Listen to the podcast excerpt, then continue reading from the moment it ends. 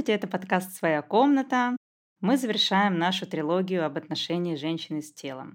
Ксения, привет. Наталья, добрый день. У нас сегодня снова в гостях Татьяна. Привет, Татьяна. Всем привет, большое спасибо, что пригласили еще раз. Рада здесь быть снова. Мы тоже рады тебя снова видеть. В предыдущих выпусках мы говорили о расстройствах пищевого поведения, о бодишейминге. В этом выпуске мы хотим поговорить о бодипозитиве. Слово «бодипозитив» максимально пошлено. В нашу эпоху постмодерна каждый его понимает по-своему, поэтому давайте для начала определимся с понятиями. Все очень просто. Бодипозитив – это принятие и любовь к своему телу. У нас этот сезон подкаста посвящен психологии, и психотерапевты часто говорят, вам нужно принять себя, принимайте себя по три капли после еды. Что имеют в виду эти загадочные люди? Что означает принять себя? В прошлом выпуске я говорила о том, что по несколько десятков раз в день оцениваю негативно свое тело. Это фон, который звучит в моей голове постоянно. Такой тоненький писк патриархата, который говорит, у тебя нос не такой, волосы не такие, живот торчит, неправильная женщина. Можно ли принять себя, когда я не принимаю и осуждаю свое тело постоянно? Как женщина вообще может быть уверенной в себе, если она постоянно критикует свою внешность?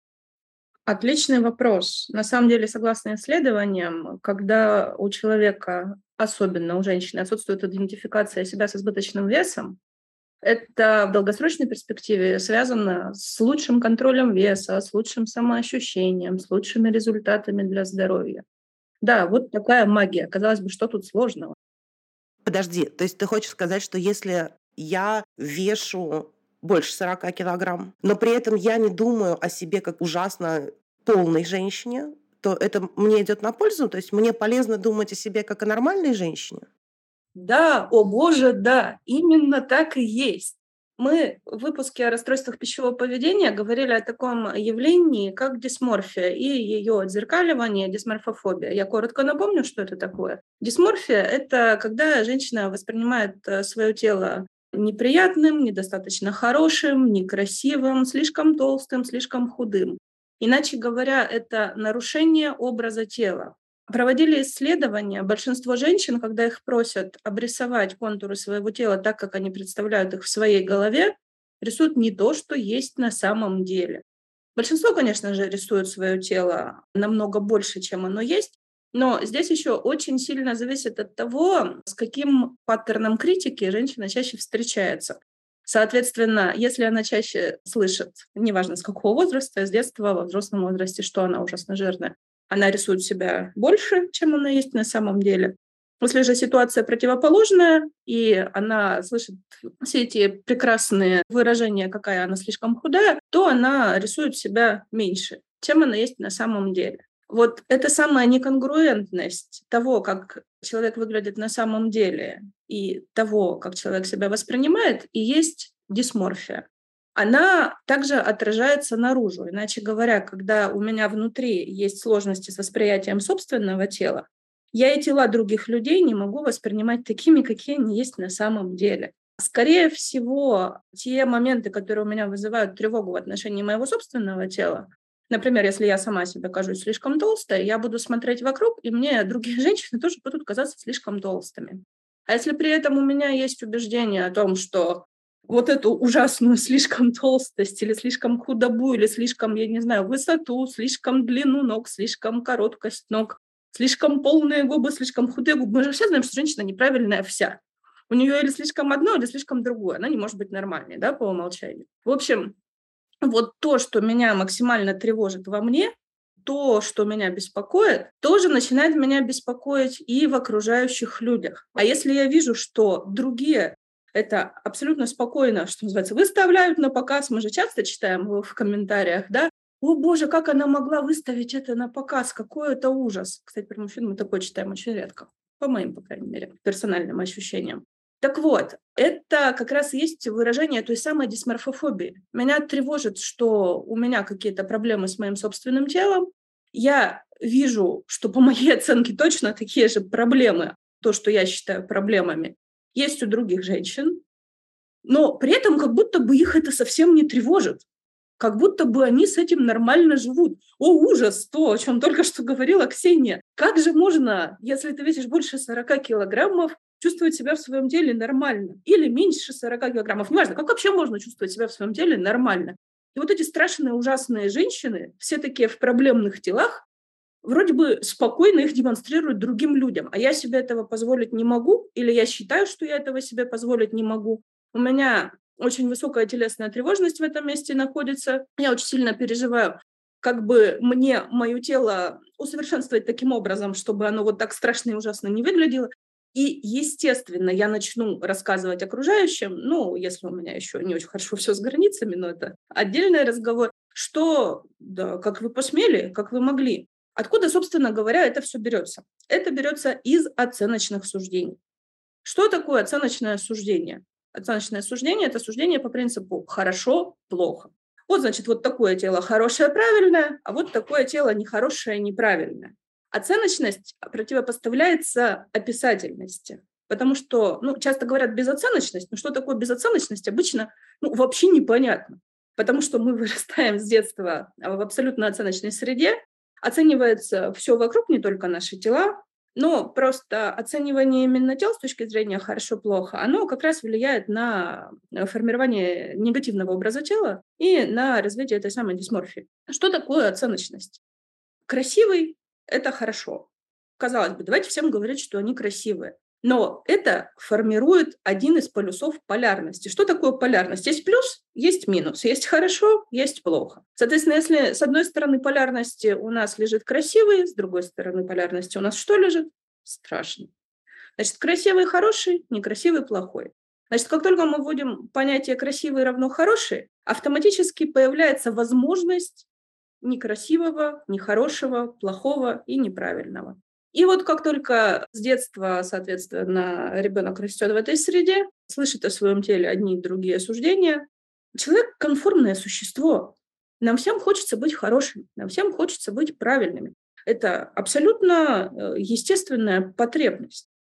И вот когда мы с самого раннего детства слышим вот это хорошее, вот это хорошее, вот так надо, и слышим очень жесткую критику по поводу, а вот это нехорошее, вот так не надо. А на самом деле телесная тревожность в нашем обществе такова, что если почитать, что люди пишут о телах других людей, которые им кажутся некрасивыми, то, ей-богу, это какое-то средневековье, инквизиции начинает попахивать, потому что, ну, там же страшные вещи можно прочитать.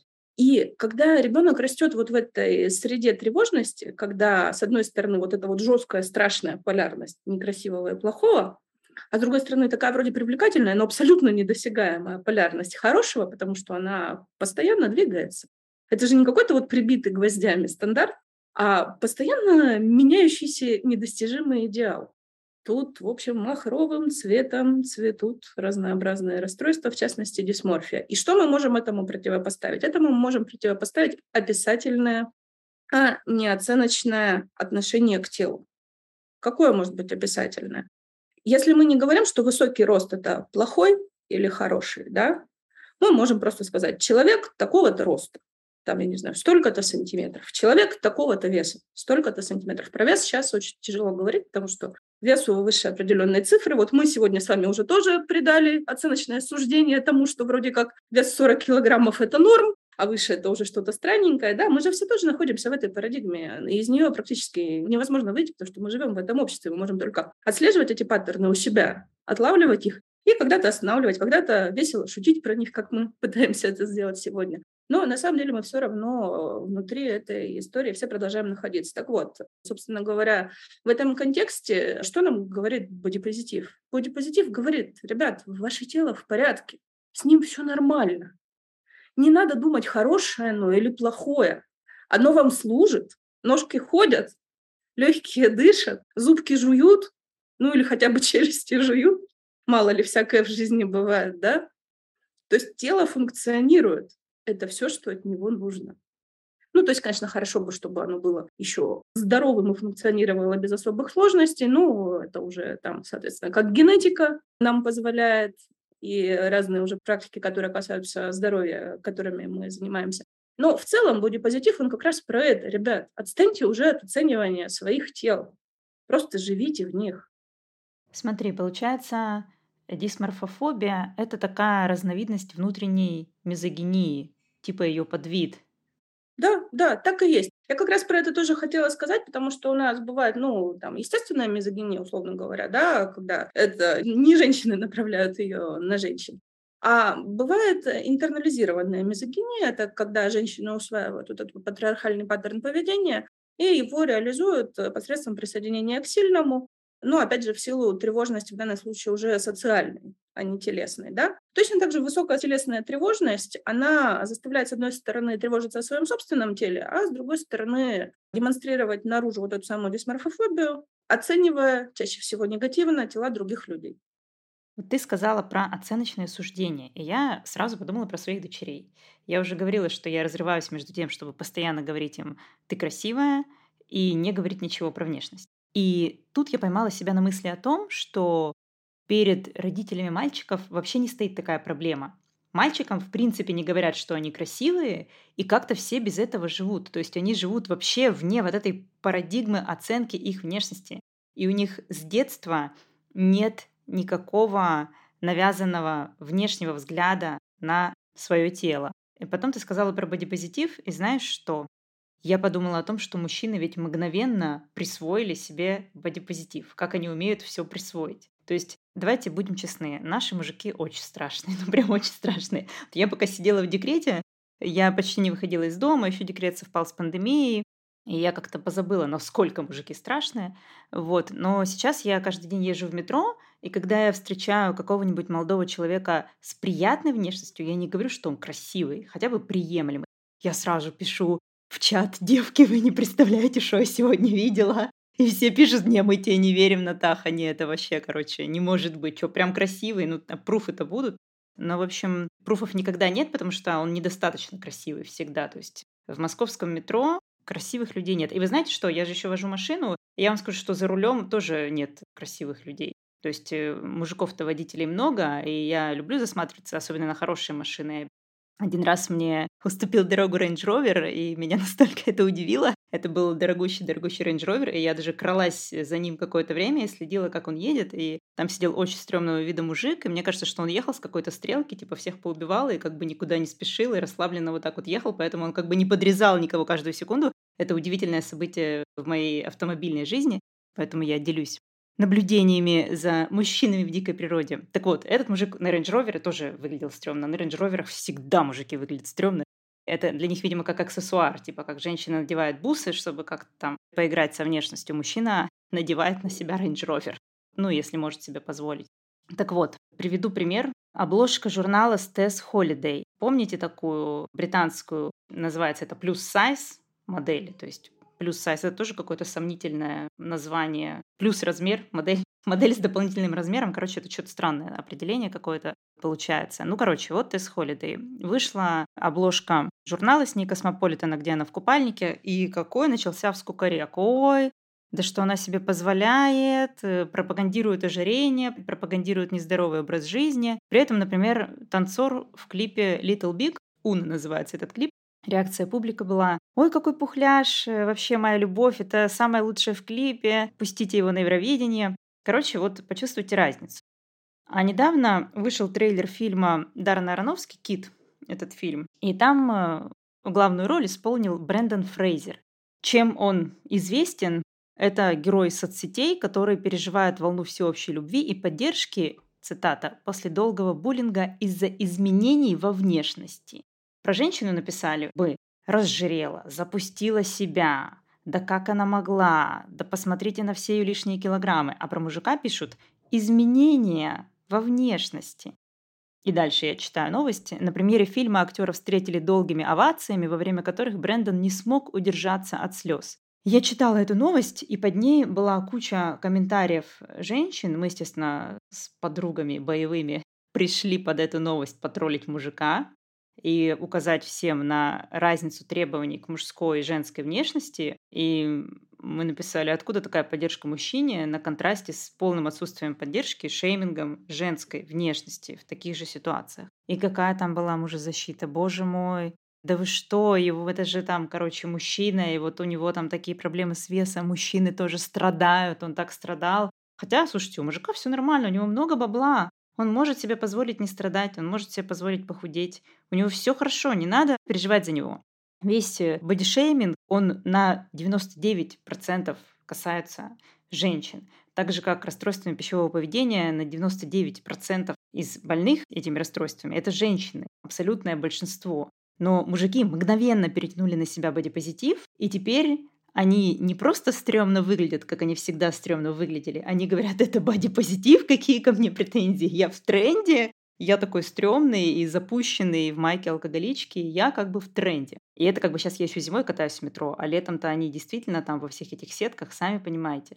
Это очень страшно. Это прямо очень страшно. Да, я летом стараюсь в метро не ездить по этому поводу, потому что мало того, что зрелище часто не для слабонервных, так еще, пардон, и обонялище приблизительно такое же. Летом оно особенно доставляет. Я еще хотела выступить э, в стиле, как обычно выступают мужчины, что, ну, молоденькие это мальчики симпатичные бывают. Не все. Просто Наталья говорила про модели, и я вспомнила эту историю с Линдой Евангелистой, известной моделью 90-х. Она э, в силу естественных изменений во внешности, как говорят про Брэндона Фрейзера, гравитация никого из нас не щадит. Ее внешность начала меняться, она это очень тяжело переживала. Она пошла на косметическую процедуру, которая пошла не так. И лицо у Линды стало выглядеть так, как лицо Лобковского. Вы видели Лобковского, да? У него же нормальное лицо. То есть люди от него не пугаются, он пакет на себя почему-то не надевает. Вообще, как раз когда вот эта история произошла, он вообще снялся на э, обложке журнала «Максим», их там было три мужика, и, в общем, все выглядели примерно одинаково. Ну что ты напоминаешь? Это даже вспоминать больно, а ты прям бьешь. Я еще иллюстрацию поставлю в ссылках. Сравнение Линды Евангелиста и Лобковского. Так вот, Лобковский с этим лицом по улицам ходит и семинары ведет. А Линда Евангелиста несколько лет сидела дома и боялась из него выйти, потому что ей было стыдно за то, как она выглядит. И что меня совершенно поразило, она потом дала интервью и говорит, меня очень поддерживал сын, который мне говорил, что «мам, несмотря на то, что ты так выглядишь, я все равно тебя люблю». Меня это совершенно размазало я просто думаю, господи, а вот моя мама, я даже не знаю, как она выглядит, честно говоря, да, она, она прекрасная, она самая красивая на свете, хотя ей уже там за 60 лет. Но у меня нет никаких даже сомнений о том, что она самая прекрасная женщина на свете. А тут... Самая лучшая мама у гипопотама. Да, да, а тут... Моя мама так всегда говорила, и я тоже всегда говорю это дочерям. Самая лучшая мама у гипопотама. А тут Линда Евангелиста, прекраснейшая женщина. А сын говорит, ну ничего, мам, ты, конечно, выглядишь просто отвратительно, но я все равно тебя люблю. Конечно, она сидела несколько лет дома. Самый близкий человек, ради которого она пожертвовала практически всем, ей вот это вот говорит. Вот он уровень мизогинии в отношении к женщине. Это классика патриархата. Даже если женщина получает так называемый комплимент, он обязательно чем-нибудь обусловлен. Ну, ты, конечно, не очень умная, но зато ты такая красивая. Внешность у тебя, конечно, не очень, но зато ты такая умница. И так далее, и тому подобное. Вот у меня, если честно, ощущение, что у мужчины отвалится язык или, может быть, какая-то другая часть тела, если он просто искренне восхитится женщиной. Причем друг другу они абсолютно спокойно комплименты говорят. Там все нормально, ты крутой, бро. Да, абсолютно без двойного дна. А женщина, она всегда вынуждена соблюдать вот этот вот стандарт. Причем, если она его не соблюдает, то, как это говорила, да, вот эта оценочность, она всегда будет сводиться к тому, что она не просто там какая-то некрасивая, она всегда будет сводиться к какой-то нечистоте, к неряшливости, ленивости, чушке. Еще тут было незабываемое выражение, я прочитала, когда готовила выпуск, «непромытая». Меня вот это совершенно тоже э, поразило, я даже не знала, что есть такое слово. И женщин высмеивают и унижают с помощью негативных таких комментариев, да, и вот этого юмора в кавычках на тему внешности. И за какие-то их внешние недостатки, которые существуют в головах комментирующих, нам приписывают глупость, лень, отсутствие самодисциплины, отсутствие силы воли. И происходит стигматизация всех женщин. Потому что если можно гнобить одну, то можно гнобить всех. И мужчины пишут, я испытываю ужас, когда вижу ее такой. Какой? Какой ты ее видишь? Веселый, самодостаточный, счастливый, довольный своим телом? Ты от этого в ужас впадаешь? У всех есть личный опыт по этому поводу. У меня есть личный опыт по этому поводу. Он меня просто в свое время поразил до глубины души. На одной из моих предыдущих работ появилась новая коллега, женщина. Она меня постарше лет, наверное, на 8-10, где-то так, и достаточно крупного размера. И при этом она как раз практически пренебрегала распространенными бьюти-практиками. Покраской волос, макияжем, там какой-то одежды, которая называется модной и стильной и так далее. И меня поразило буквально вот до глубины души, что коллеги со мной, со мной обсуждали, как вот эта ужасная тетка отвратительно выглядит, и как она, что называется, не следит за собой. Я от этого впала сначала в прострацию до потери дара речи, потом сказала, ребят, ну я такого же размера. Они сказали, нет, ну ты-то не такая. Ну, потому что у меня был маникюр, макияж и э, крашеные волосы, и вот это все. И вот это вот отделение женщин друг от друга, деление на хороших и плохих по принципу внешности, оно же в том числе направлено на то, чтобы женщины не могли договориться друг с другом, за то, чтобы они конкурировали за этот, боже мой, ценный приз, мужское внимание, посредством как раз применения вот этих самых бьюти-практик и попыток хоть каким-то образом показать, что они пытаются достигнуть этого недостижимого идеала. Да, тело у тебя все равно стрёмное, такое же вот какое-то страшное, ужасное тетки, но ты хотя бы стараешься. А это ключевое. Женщина должна замотаться. Вот посмотрите на все современные бьюти-практики, которые прям такие болезненные в кабинете косметолога. Они не делают женщин красивыми. То есть вот эти одинаковые штампованные брови на разных лицах, одинаковые штампованные губы. Самая главная цель всего этого, чтобы женщина замоталась. То есть она сделала себе эти губы, и все видят, что вот она потратила свое время, потратила свои деньги, что у нее нет времени думать о патриархате, она весь свой ресурс тратит на то, чтобы радовать остальных. То есть именно женщина должна замотаться. Вот какая цель. Что еще хочу сказать? Очень часто люди говорят, что ну это же не бодишейминг, но кто тебе еще скажет, что ты на самом деле толстая? Ага, как будто бы голос в голове про это не говорит, да? И как будто бы девочка с детства не впитала, что толстая быть плохо, и у нее нет ни одного зеркала, и она в них никогда не смотрится. Так вот, ну кто же тебе это скажет? Ну что ты обижаешься? Мы же заботимся о твоем здоровье, потому что толстым быть вредно. Во-первых, на минуточку спойлер, это не то чтобы вот прям так, потому что люди разного размера тела могут быть физиологически абсолютно здоровы, и вес, который называется у нас сейчас лишним, он, вообще-то говоря, ведет к увеличению продолжительности жизни. Я уже в выпуске о расстройствах пищевого поведения, когда рассказывала про ИМТ, индекс массы тела, говорила о том, что по лонгитюдным многолетним исследованиям люди с ИМТ между 27 и 30, если мне не изменяет память, живут дольше, чем люди со всеми другими ИМТ. Это первый момент. Второй момент, соответственно, абсолютно не всегда изменение веса в сторону его увеличения ведет хоть даже к каким-то метаболическим проблемам или проблемам сердечно-сосудистой системы потому что все-таки большей частью они обусловлены не размером человеческого тела, а его наследственностью. И если у вас имеется наследственный атеросклероз, то вам нужно мониторить холестерин в крови вне зависимости от размера вашего тела.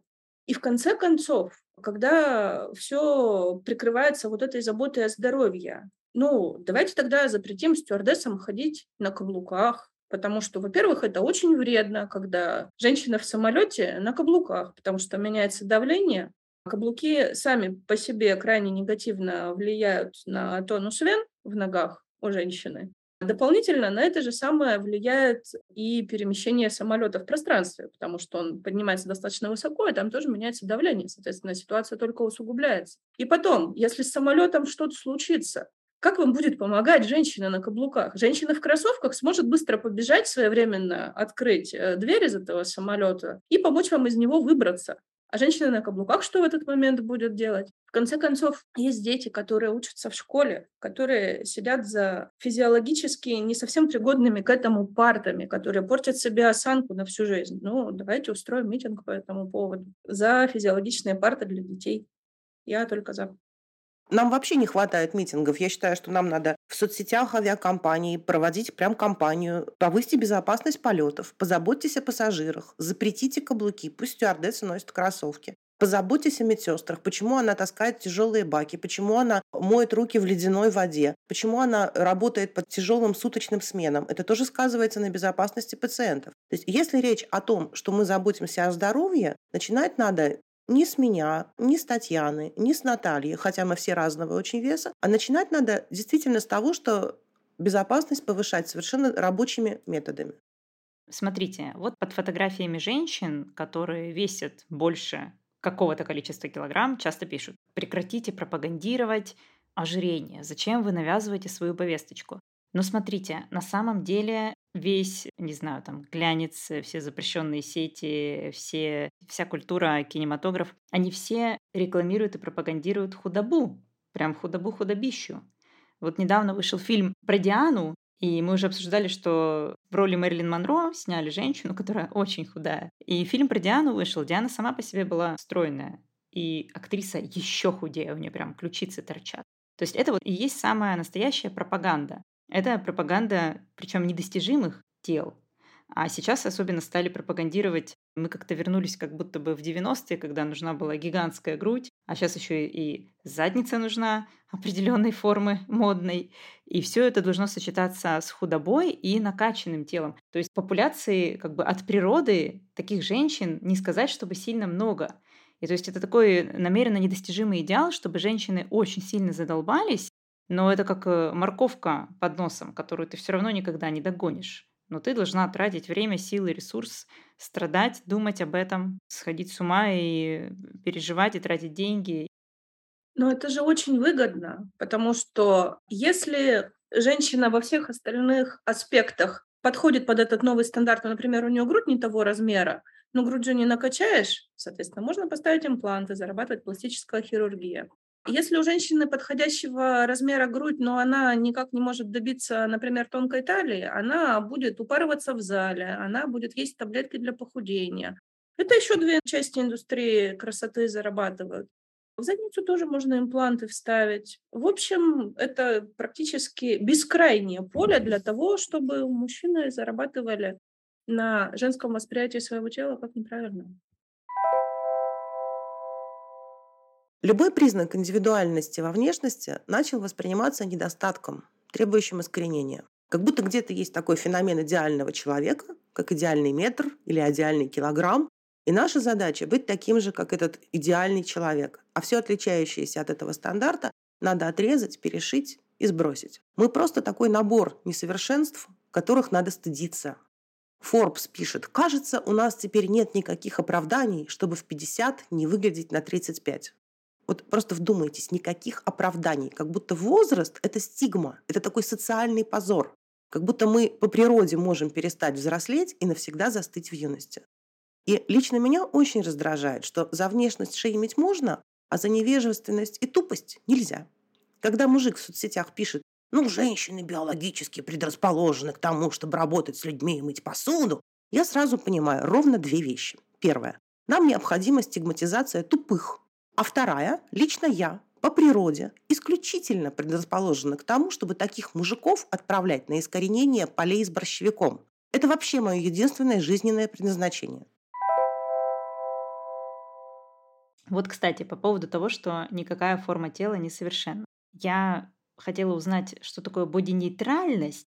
Вот если я правильно понимаю, вот мне, например, дали кота на передержку, и кот идеален и не нуждается в украшениях, и моя младшая пыталась на него бусы повесить, какие-нибудь заколочки на него положить, и было совершенно очевидно, что кот в этом не нуждается, что кот прекрасен и так. И внешность котов и вообще любых пушистиков никто не оценивает, они прекрасны сами по себе. И вот вопрос как раз про боди-нейтральность. Что это такое? Это отстаньте от тел, или это все красивые, или это тело это просто тело, и вес и другие параметры не должны иметь значение больше, чем, кстати, я задумалась, потому что чем цвет глаз или там, не знаю, чем размер ноги, но я поняла, что женщин шеймят и за это, что цвет глаз должен быть голубой, а размер ноги тоже должен быть небольшой и не маленький. И я начала в голове перебирать женские части тела и поняла, что вплоть до, не знаю, наковальня, молоточек и стремечко, может быть, их не шеймит женщине или там форму легких, что-нибудь такое. Но у женщин просто нет части тела, за которую бы ее не шеймили и к которой не предъявляли бы какие-то стандарты. Так вот, что такое боди-нейтральность? Боди-позитив я поняла, а боди-нейтральность? По большому счету, боди-нейтральность — это как раз отстаньте от тел. Потому что все красивые, это мы снова возвращаемся э, в парадигму оценочности. Потому что если все красивые, ну, красивости же положено что-то противопоставлять, значит, где-то наверняка же есть кто-нибудь хотя бы один некрасивый, вот давайте его все дружно зашемим. А потом, может быть, еще пара-тройка некрасивых, ужасных людей, которых надо зашемить, потянется в этом направлении. Да, боди-нейтральность — это именно отстаньте от тел и перестаньте, собственно говоря, их оценивать. Тело выполняет функцию дома для личности человека, не больше и не меньше. В чем еще такая сложность э, возникает у людей, когда они встречаются с оценочными суждениями? Дело в том, что мы — это наше тело и есть. Потому что наши личности, наше тело, они связаны друг с другом непосредственно и неразрывно. Мы не можем существовать вне наших тел на текущий данный момент, по крайней мере. И любая оценка тела, особенно негативная, конечно же, а любое негативное восприятие тела, оно напрямую отражается на личности, поскольку, поскольку тело — это и есть мы. А телесная тревожность вообще это на самом деле бич нашего времени. И есть, собственно говоря, исследования, которые говорят о том, что когда у человека постоянно телесная тревожность а, присутствует, у него постоянно вырабатывается гормон стресса, кортизол. На что это, собственно говоря, влияет? Вообще говоря, кортизол это такой гормон, а, который в метаболизме выполняет ряд а, очень важных функций. Например, избыток кортизола, во-первых, не позволит вам сбросить вес. Когда его достаточно большое количество, весь остальной метаболизм а, работает таким образом, что разве что, может быть, если вы будете совсем голодать, вы сможете каким-то образом от э, какой-то части веса избавиться при э, нормальном рациональном э, поддержании жизнедеятельности вес у вас уходить не будет ни при каких обстоятельствах. А когда вообще вырабатывается кортизол? Есть э, такое понятие, как длящийся стресс. Когда происходит какое-то короткое травмирующее событие, краткосрочный стресс, у нас вырабатывается адреналин. Весь организм мобилизуется, готовится либо драться, либо убегать, и, соответственно, это очень сильно ускоряет многие метаболические процессы. Когда стресс длящийся, у нас в последнее время много различных событий, которые этот длящийся стресс вызывают, но во избежание негативных последствий э, примеров, давайте приведем в пример пандемию. Когда э, пандемия только началась, у всех был острый стресс, ну, потому что это абсолютно новое событие, непонятно, что с этим делать, всех посадили дома, люди умирают, страшное дело, да? А потом она все продолжается и продолжается, продолжается и продолжается. И постоянно непонятно, а что же будет дальше. И вот в этой ситуации, когда острый стресс уже прошел, но при этом стрессовые обстоятельства, они никуда не делись. А стресс становится длящимся. И он гораздо вреднее и хуже для организма, чем острый стресс. Потому что от острого стресса, чтобы избежать э, травматизации, там есть достаточно понятная программа, как с этим обходиться. И, в общем, э, там главное, чтобы это не превратилось в стойкую травму. О предлящемся стрессе. Ну, очень мало, на самом деле, инструментов для того, чтобы с ним справиться. Но мы так говорили сейчас о внешних неких событиях, которые происходят. Вот, например, пандемия. А если это телесная тревожность, это же внутреннее событие. А для того, чтобы с ней хоть что-то сделать, ну, я бы тоже рекомендовала на самом деле психотерапию, потому что другими способами это достаточно сложно, потому что это очень глубоко интернализированная история. Так вот, эта самая боди-нейтральность, она, например, очень активно используется, когда моя любимая диалектика бихевиоральная психотерапия работает с расстройством пищевого поведения и с другими телесными расстройствами. И есть целый отдельный блок о том, как говорить об эмоциях и как говорить о теле. Как говорить о теле безоценочно. И в рамках э, тренинга навыков ДБТ этому, собственно говоря, тоже учат. Как уйти от оценочности и перейти к описательности. Ты знаешь, ты сказала про тело как функцию. И вот моя младшая, которая еще слишком маленькая, чтобы хорошо рисовать, она всех рисует палка-палка огуречек. Но меня она всегда рисует с грудью, потому что мама ведь функция, я ее кормлю грудью.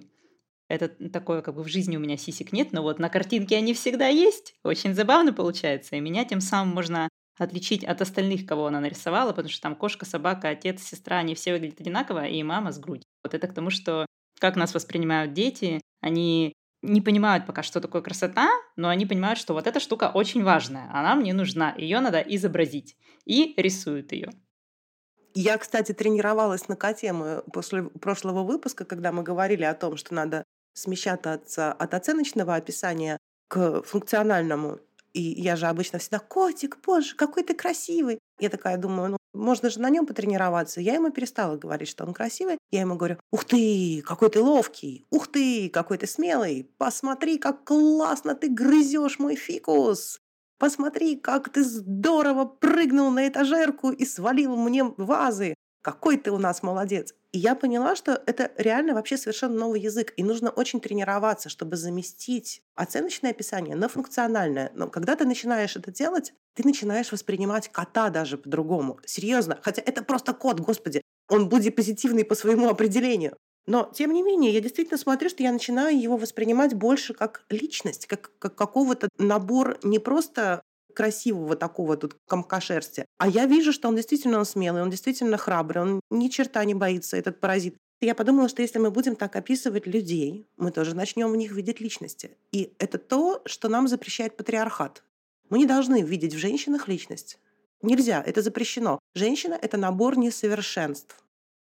Классный пример потому что получается, когда на кота мы смотрим как на украшение дома, он э, ну, не совсем животное, а такая статуэтка, плюшевая игрушка. Как только мы отходим от э, паттерна описания красоты и переходим к функциональному паттерну описания, внезапно оказывается, что он тоже человек, у него тоже есть какие-то свои желания, какие-то свои качества, помимо того, что он меховой, прыгучий. Это я сейчас смотрю на своего кота, он действительно очень меховой и просто роскошно запрыгнул в свой домик.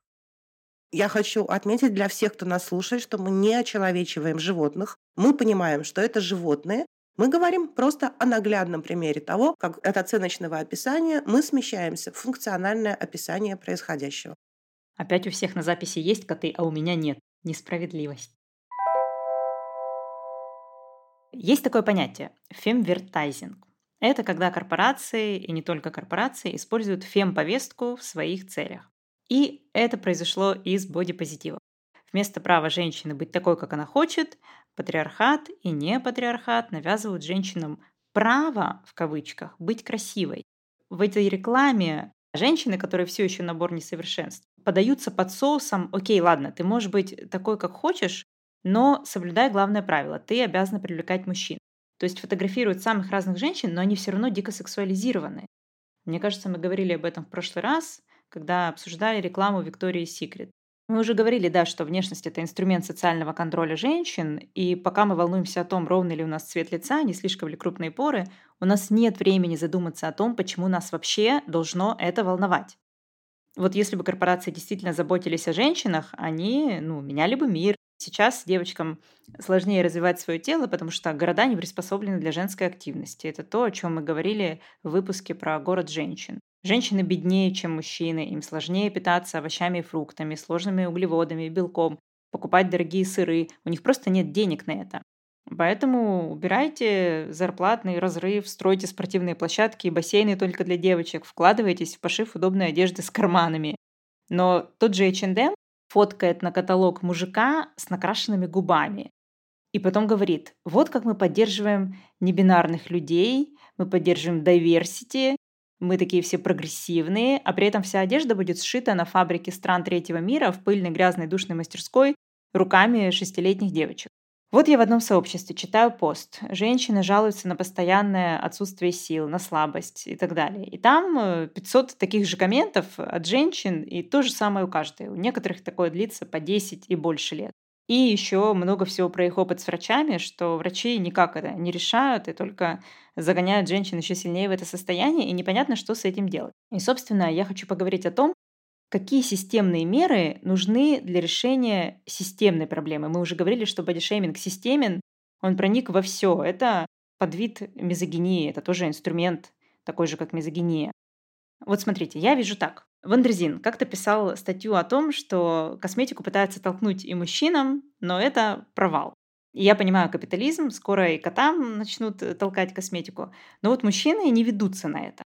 То есть, получается, целевую аудиторию рынка не получится перевести на мужиков. Может быть, расширить где-то по мелочи, например, как это случилось в Корее. И я, кстати, знаете, что я подумала о корейских мужиках? Они тоже делают себе всякие вот эти бьюти-процедуры, даже какие-то там укольчики красоты и прочие довольно болезненные штуки. И я начала думать об этом и подумала на секунду, честное слово, на секунду, не дольше, что мне их жалко, что это настолько пыточные штуки, что даже мне жалко мужиков. Я, естественно, сразу же отогнала от себя эти мысли. Нет, мне их уже не жалко. То есть три секунды спустя снова все в порядке, не переживайте. Но сам факт, что это настолько болезненные штуки, из-за которых даже я, самая заядлая родфемка, начинает жалеть мужиков против своей воли. А мы все это делаем с женщинами. И все это подается под соусом свободного выбора.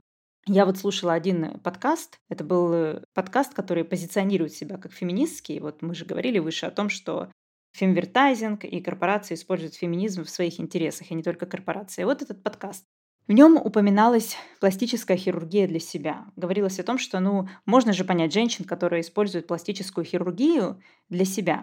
Во-первых, что я хочу сказать, что феминистка — это не самоопределение, и чтобы называться феминисткой, надо сдать в фемпортком тестикулы, делать это вовремя, каждый квартал, заполнять ведомости по ущемлению, и тогда масонский орден на заседании рептилоидов обязательно продлит ваш партбилет. Во-вторых, я хочу сказать, что давайте называть вещи своими именами. Что такое пластическая хирургия для себя? Это женщина платит огромные деньги, чтобы прийти к хирургу мужчине чаще всего и свое здоровое тело изрезать, потом очень долго ходить забинтованной, испытывать чудовищную боль, пить какие-то вредные обезболивающие, и все это на пустом месте, и все это делается для того, чтобы она выглядела такой, какой ее хотят видеть мужчины, для себя. То есть вот что мы называем для себя.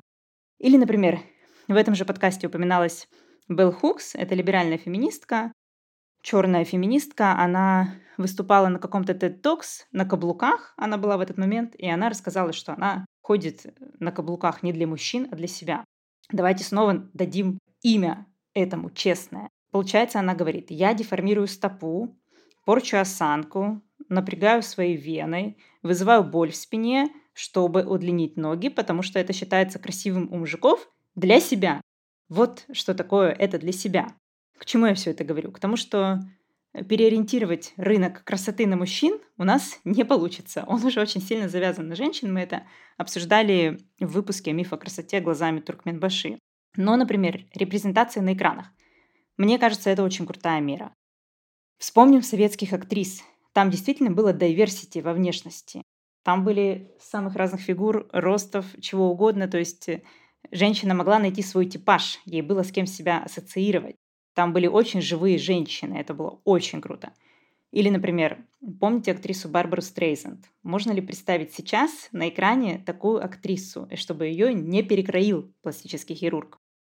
Или, например, первые леди, или женщины на высоких постах, или какие-то очень высокие менеджерки. Они, несмотря на все свои ресурсы и на весь свой статус, обязаны делать эти болезненные практики, чтобы иметь, в кавычках, товарный вид. То есть даже эти деньги, говоря о том, что угнетение системно, и говоря о том, что каждая женщина, независимо от статуса, подвергается какой-то части угнетения. Вот посмотрите на этих богатых женщин. Они тоже чувствуют боль и идут на все это, потому что они должны соответствовать своему статусу. А чем выше статус, тем больше там нужно причинить себе боль.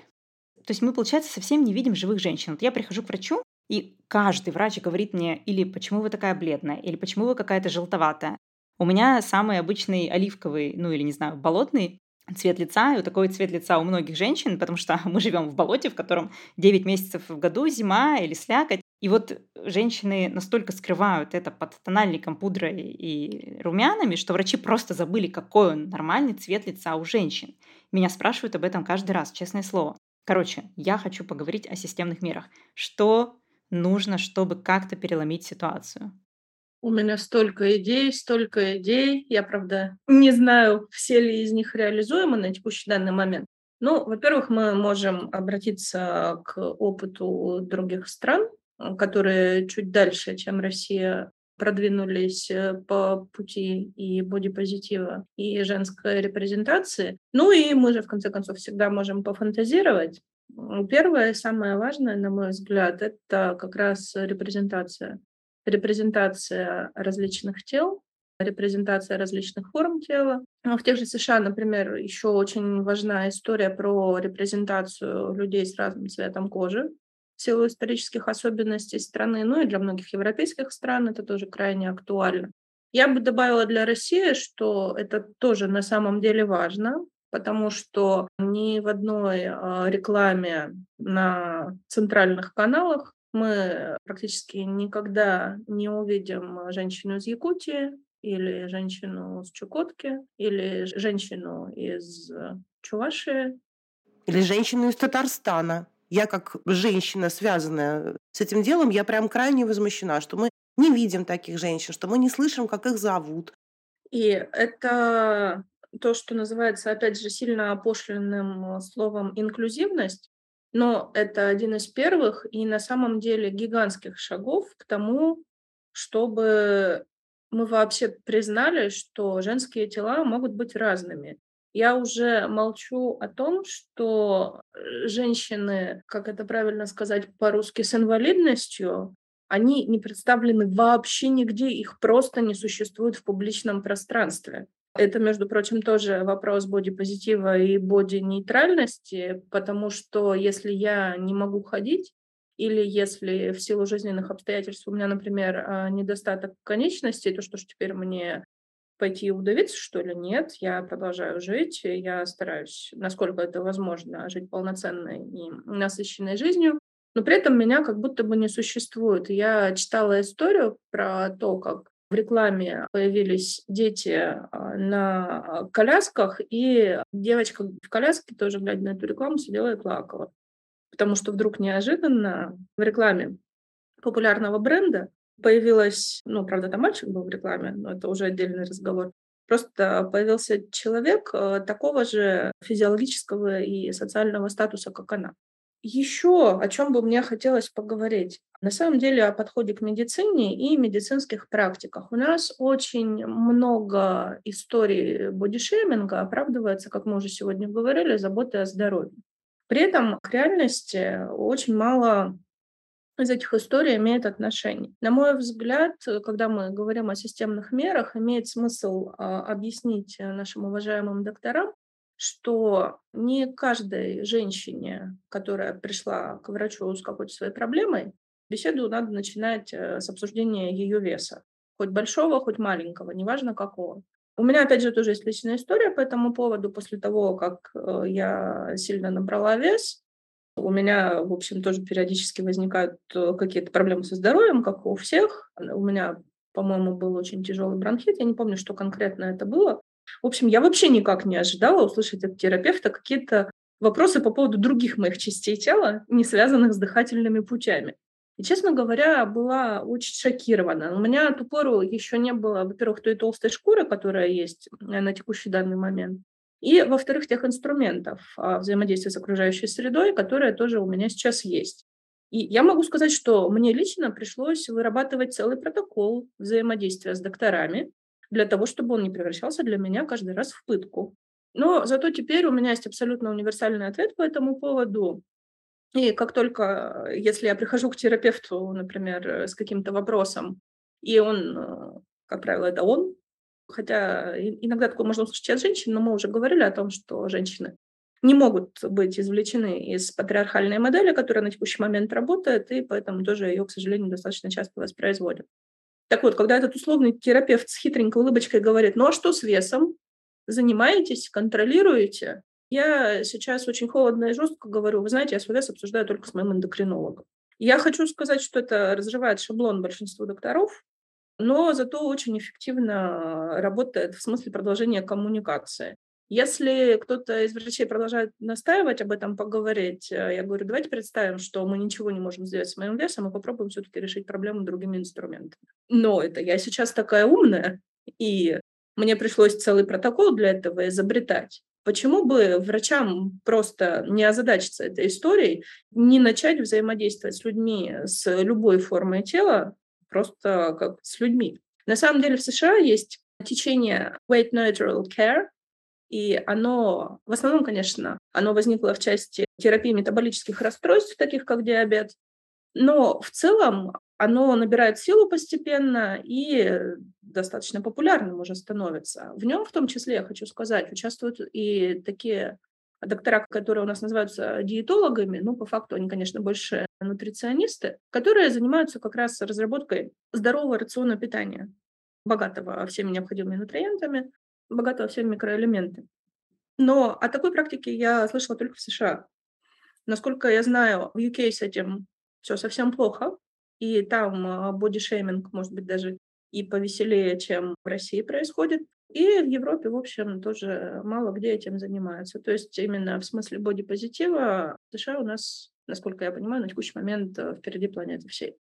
Какие еще могут быть э, системные практики? Помимо просто репрезентации женщин, да и в целом людей э, с разными размерами и разной формой тела, на мой взгляд, имеет смысл запретить ретуширование. Причем прям полностью его на 100% запретить. То есть если мы показываем а, людей на фото или на видео, то они должны выглядеть ровно так же, как в жизни. Никакого фотошопа, по крайней мере, в рекламе и в другой публичной демонстрации тел. А это есть в Швеции. Помните, в Швеции что-то такое есть. Там, по-моему, на обложках журналов требуют от них и разнообразие, там и разный возраст, и не ретушировать женщин. Мне кажется, там это есть. То есть это мера реализованная вот в передовой, так сказать, в плане гендерного равноправия стране. Вот нам прямо скажем, есть куда стремиться. Я честно могу сказать, я достаточно скептически настроена по поводу ближайших перспектив по этому поводу. Но опять же хочу сказать, что капля камень точит, и еще буквально там 15-20 лет назад представить себе Тесс Холидей на обложке модного журнала было невозможно вообще ни при каких обстоятельствах. Хотя сто лет назад вполне можно было.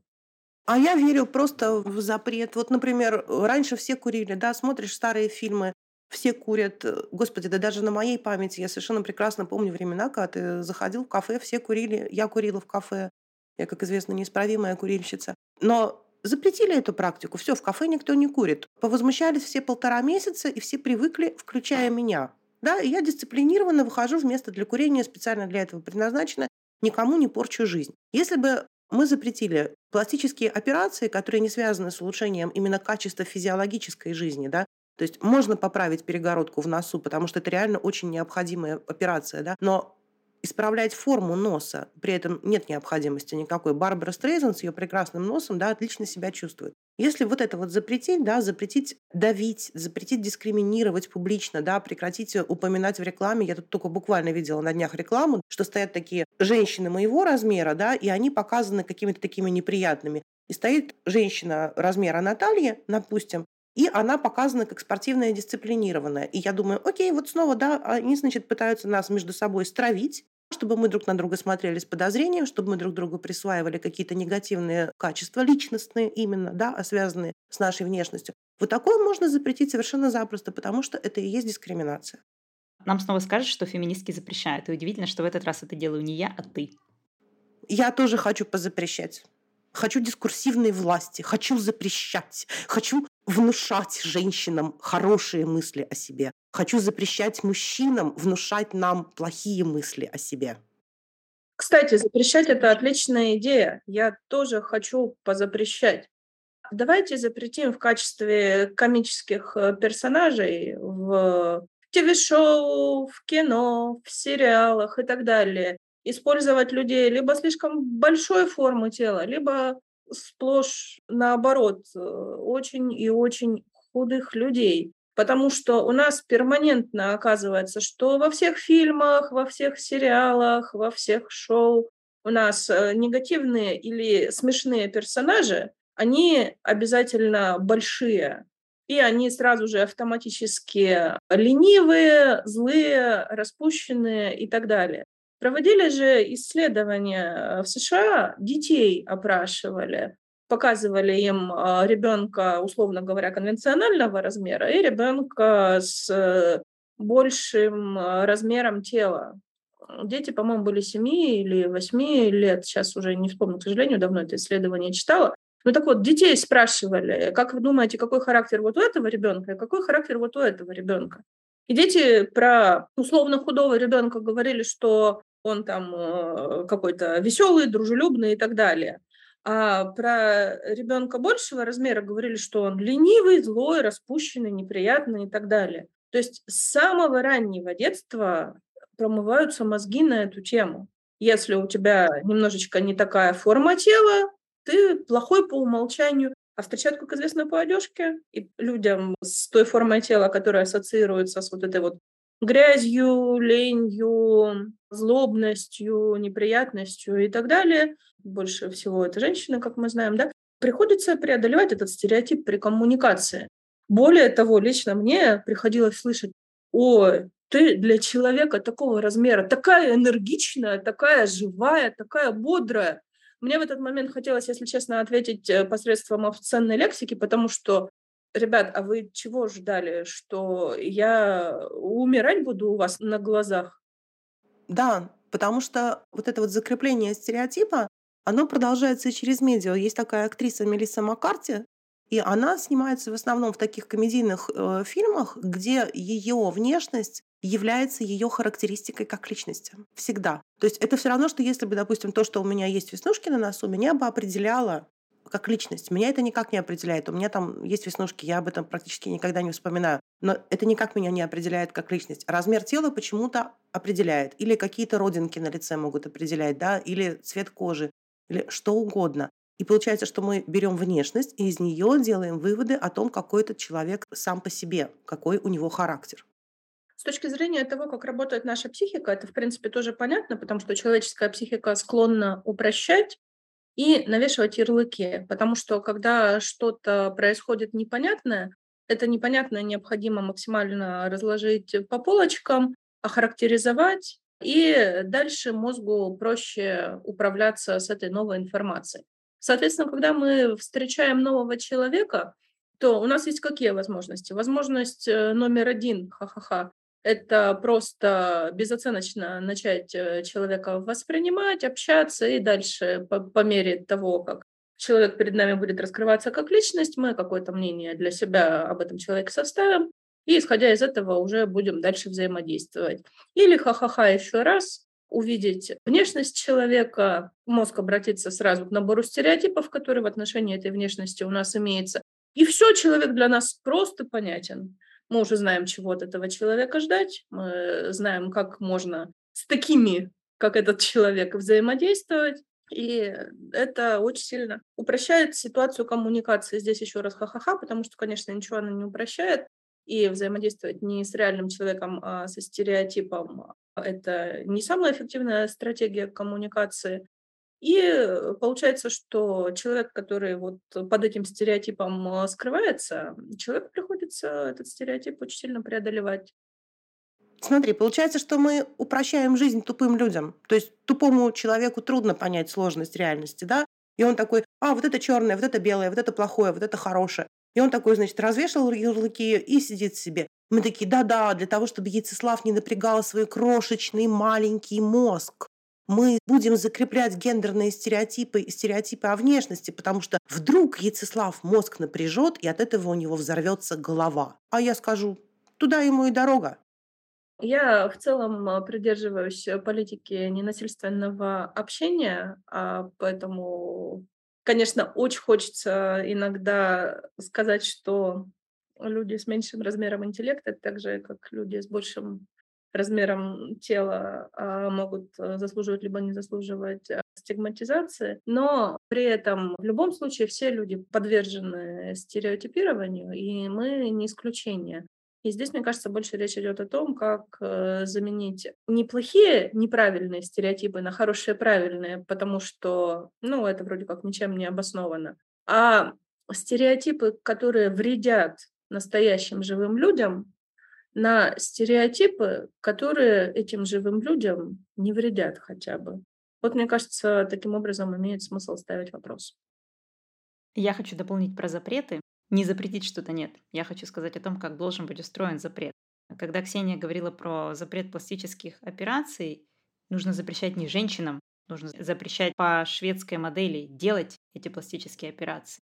Нужно, чтобы какие-нибудь салоны красоты и всякое такое, там, доктора, чтобы они платили штраф. Или, например, должна быть какая-то мера, что вот женщина приходит, говорит, я хочу новый нос или что-нибудь такое. И ей должна быть предписана психотерапия, долгие разговоры. Ее нужно отправить э, на месяц на какой-нибудь курорт, где все с ней очень классно и ласково обращаются и она там отдохнула, отъелась, э, ее там не доставали дети, ей не говорил никаких тупых вещей ее муж или ее коллеги. И вот она вся такая просветленная приезжает, думает, да вообще к чертям этот нос, какой вообще нос, это не то, что мне нужно, это вообще последнее, что меня волнует в этой жизни.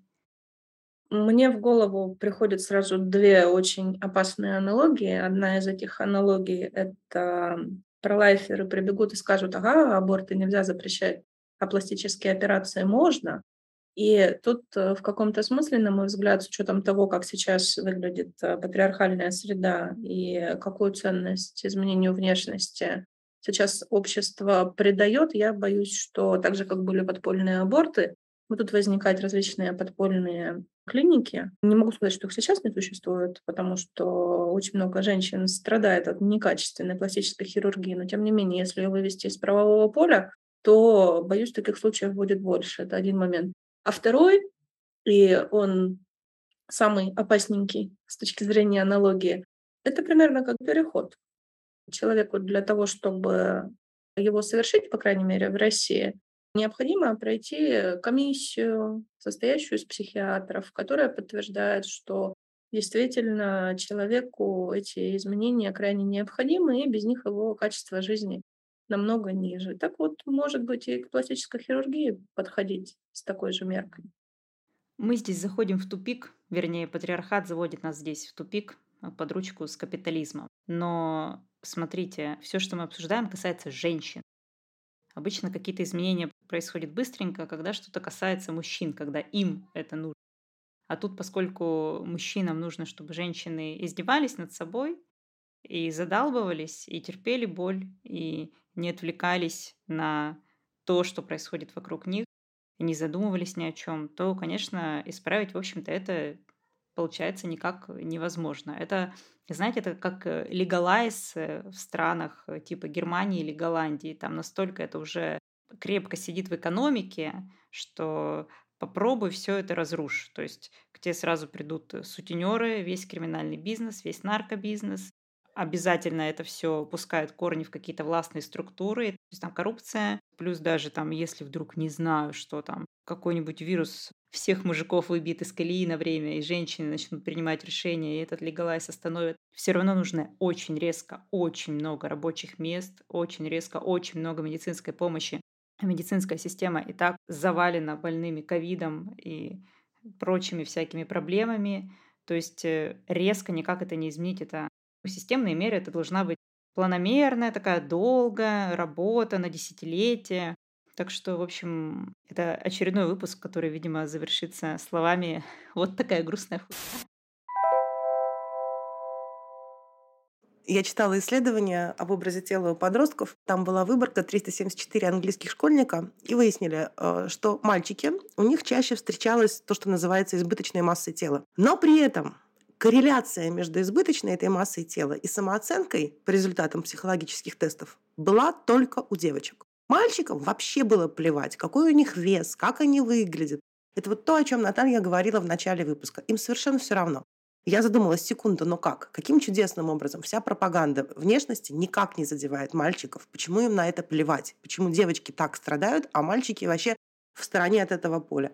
И ответ простой. Эта пропаганда направлена не на них. Для мальчиков пропагандируют совершенно другие вещи. Им пропагандируют пьянки, насилие, нарушение законов. А женщинам пропагандируют чувство вины и низкое положение в социальной иерархии общества. И пока мы готовили этот материал, я поняла одно. Бодипозитив – это обретение субъектности взрослой женщины. Когда нас шеймят за внешность, то нас засовывают в позицию маленькой девочки, которую они имеют право отчитывать и лишать к чему-то доступа. Нас лишают доступа к высокой самооценке, к тому, чтобы мы опирались на себя. чтобы мы были уверены в себе, чтобы мы себя радовались, чтобы мы себя любили. И бодишейминг — это изначально история о том, как заставить женщину себя ненавидеть, как заставить женщину воспринимать саму себя как объект, чтобы она сама покорно заняла низшее место в этой иерархической лестнице. Мы феминистки, и мы не можем это поддерживать. Это как если бы аболиционистки говорили, ну что, он сам сделал выбор быть рабом. Что поделаешь, пусть будет рабом. Нет, мы этого поддерживать не можем. Мы поддерживаем бодипозитив. Как полюбить себя безоценочно. Как увидеть в себе не количество килограммов, сантиметров, а личность крутую, умную, взрослую и имеющую право выбора и решений. С вами был подкаст «Своя комната». Ксения, до свидания. Спасибо, что были с нами. Татьяна, спасибо огромное, что снова к нам пришли. Спасибо огромное, что пригласили. Всем пока.